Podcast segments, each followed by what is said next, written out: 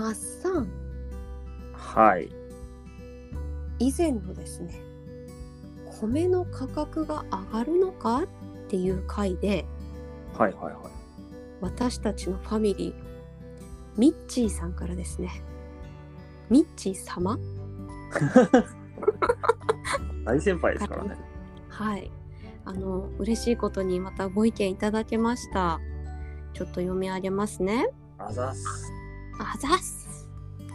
えー主食用米の作付け面積が生産の目安で示された面積までに削減が達成し市場在庫が適正になる見通しが立ったので銘柄によっては価格が回復していくはずです。コロナによる行動制限もかからず外食向けの需要がどの程度伸びるのか消費行動の変化による需給バランスの変化で外食向けがショートしないことが重要だと考えます。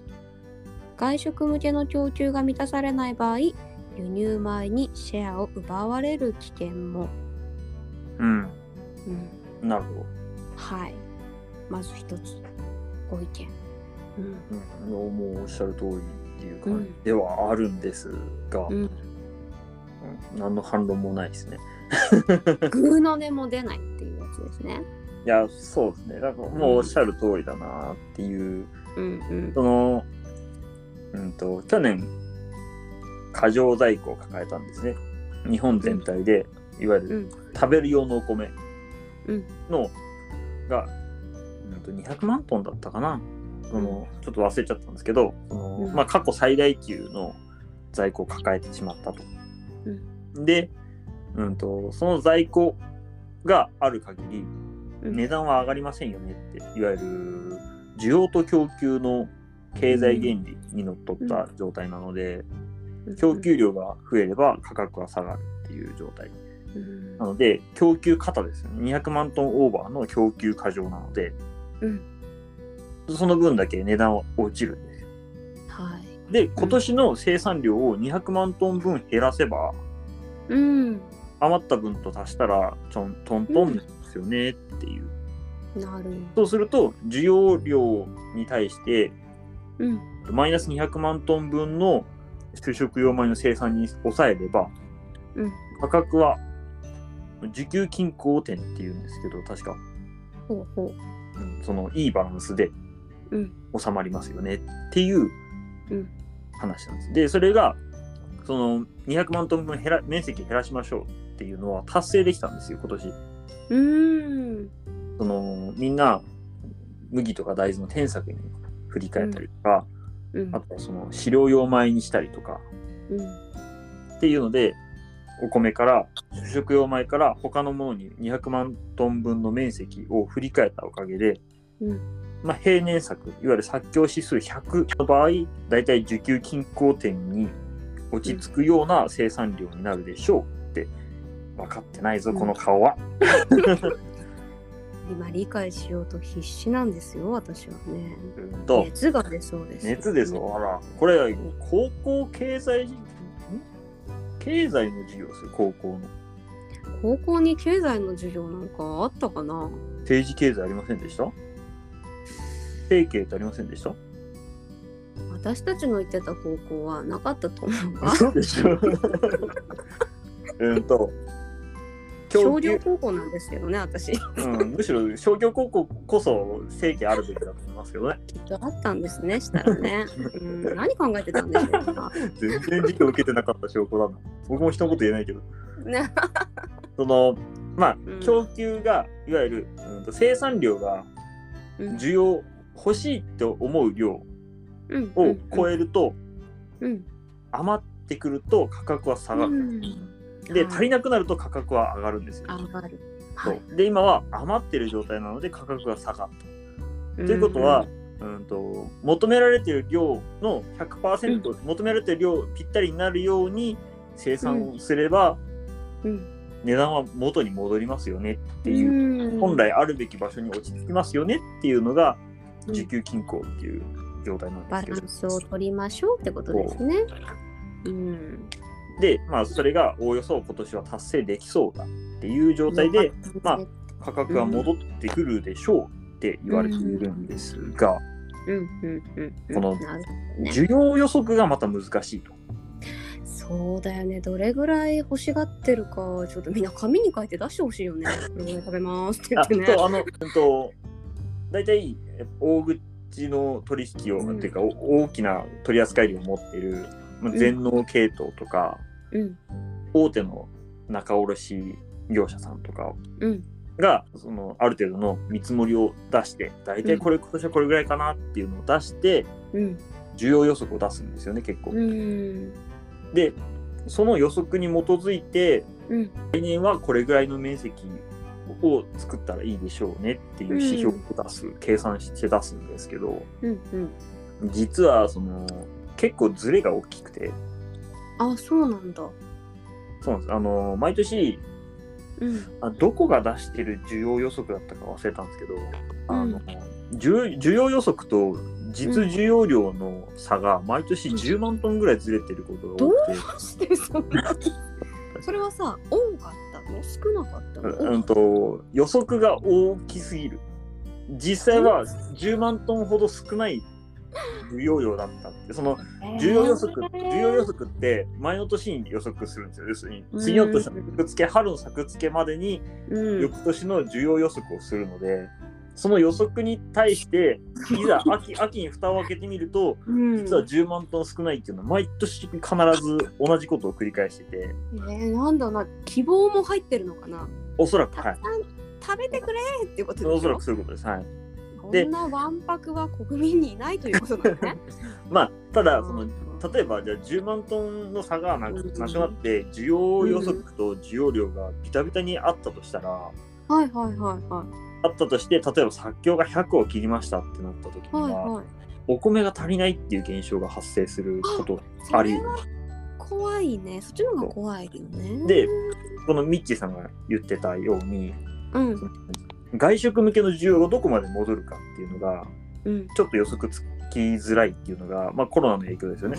うん。インバウンドもそうだし、今、外食を控えましょうっていうのもややってたし、うん。まあ今もう控える流れができちゃってるっていうのが現状としてあるっていうところを考えると、どこまでみんな外食するかっていうのは、うん。ちょっと読み切れないっていうところがあって、うん。でもし、その予測をはるかに上回る需要量、うん思ったよりみんな外で飯食ってんぞってなった時はうんお米が足りないっていう可能性があり得るんですよ。いやー難しいみんな決めてほしいほんとねもういや、そんな簡単に行くわけないじゃないですか。ど土曜日は外食日曜日はおうちご飯とかなんかさ なんかちょっとピッピッピッピッカレンダーに書いて言い出しってなんか全部やってくださいよ。とりあえず町内会の人に聞いて回るかな近いとこからねいでお米、そう、お米って年に1回しか取れないんですよね。そうだよねそうしたら、うんとうん年に1回でとの収穫で1年分の予測を立てなきゃいけない。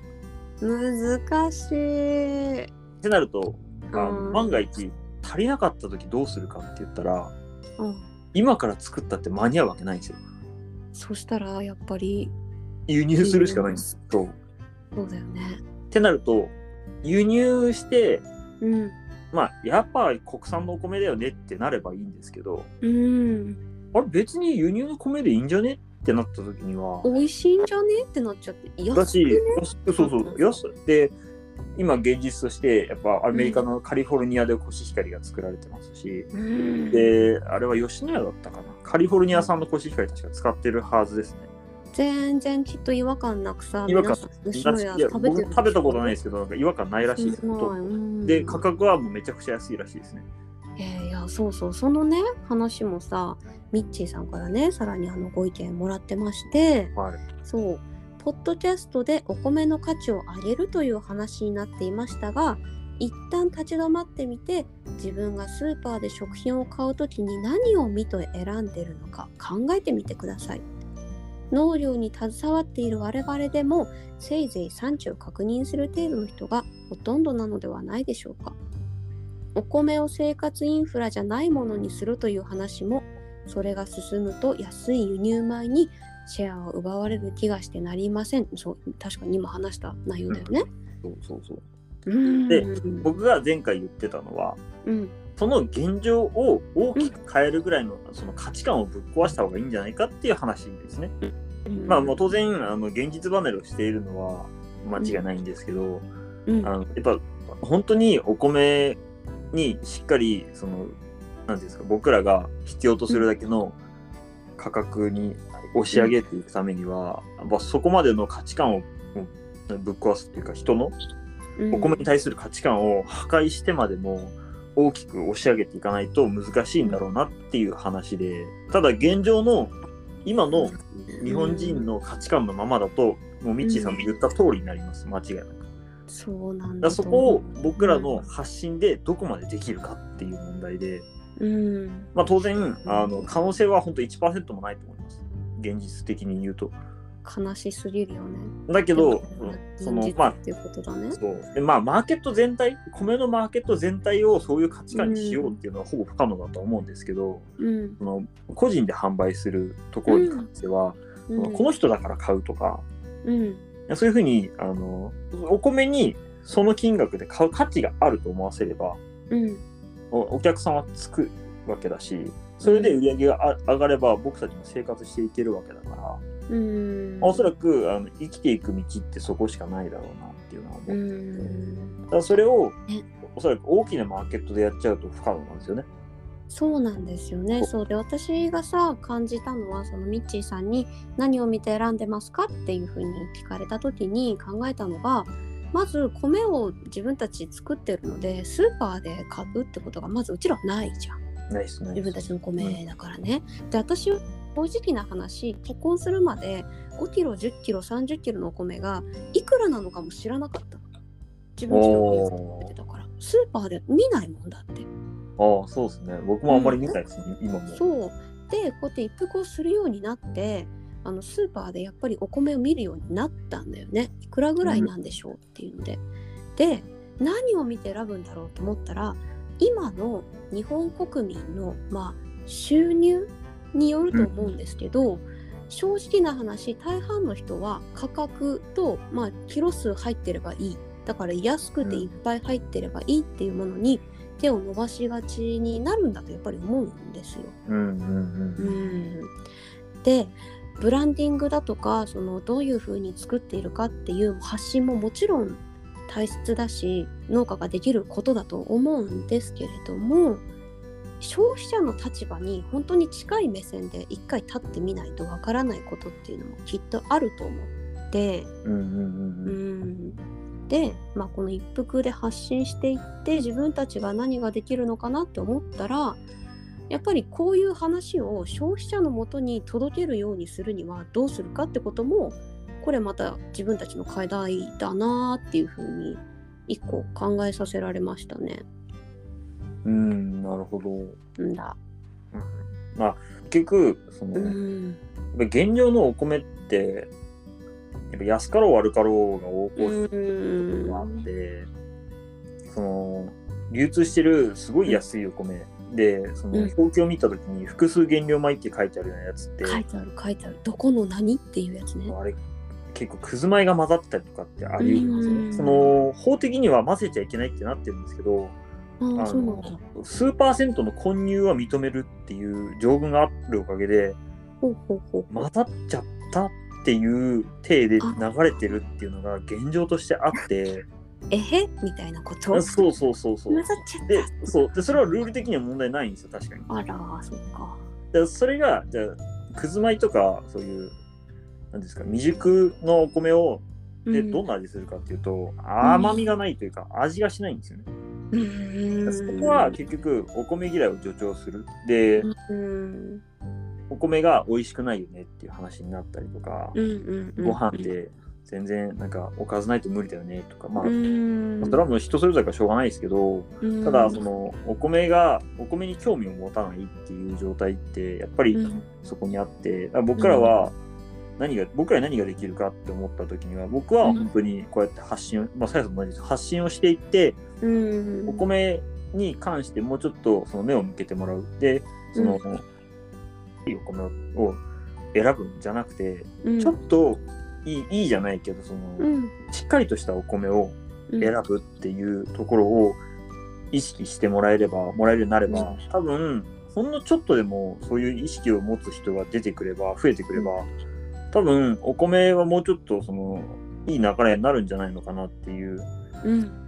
でそれがそのやっぱ、まあ、法的な問題もあるんでそう法整備の問題もあるけど、うん。まあ、そうやってやった方が、その結局僕らは美味しいものを作る責任は当然あるわけだから、うん。それを作りつつそれをきちんと評価してもらうっていう流れ、本来あるべきその評価の流れうん。うん僕らは正当な評価を受けてうん。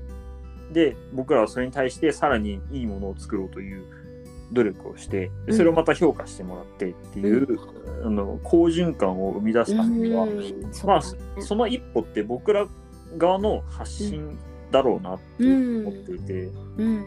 そのやっぱり現状何もしないとそのミッチーさんの言う通りでうん。ただただその安いものに奪われていくっていうだけの話になっちゃうんで、そこを打破しなければ、うん。おそらくその将来ないだろうなっていうのは僕ちょっと思ってたりはします。そうだね。美味しいお米をいや食べてほしいよね。新米のさ、ねえ今年一番のやつってやつをさ炊きたてにね。